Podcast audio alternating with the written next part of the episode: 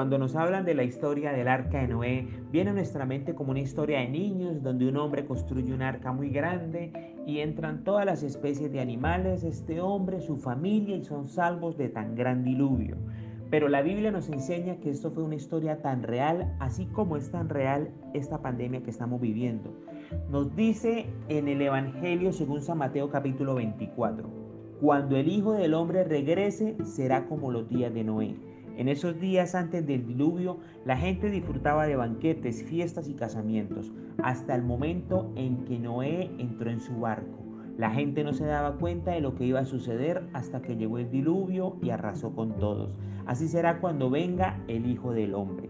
Querida familia, estamos en un tiempo contundente donde las señales están muy claras que viene el Hijo del Hombre, nuestro Señor Jesucristo, por su iglesia, por nosotros, los que creemos en su nombre, en su palabra, en su Santo Espíritu, los que hemos reconocido que fallamos, pero que Él a través de su sangre nos limpia, nos purifica y nos santifica.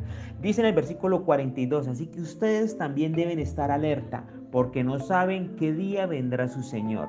Familia, que tengan un feliz día. Recuerden, el arca de salvación es nuestro Señor Jesucristo que viene por nosotros. Que tengan un feliz día y muchas bendiciones.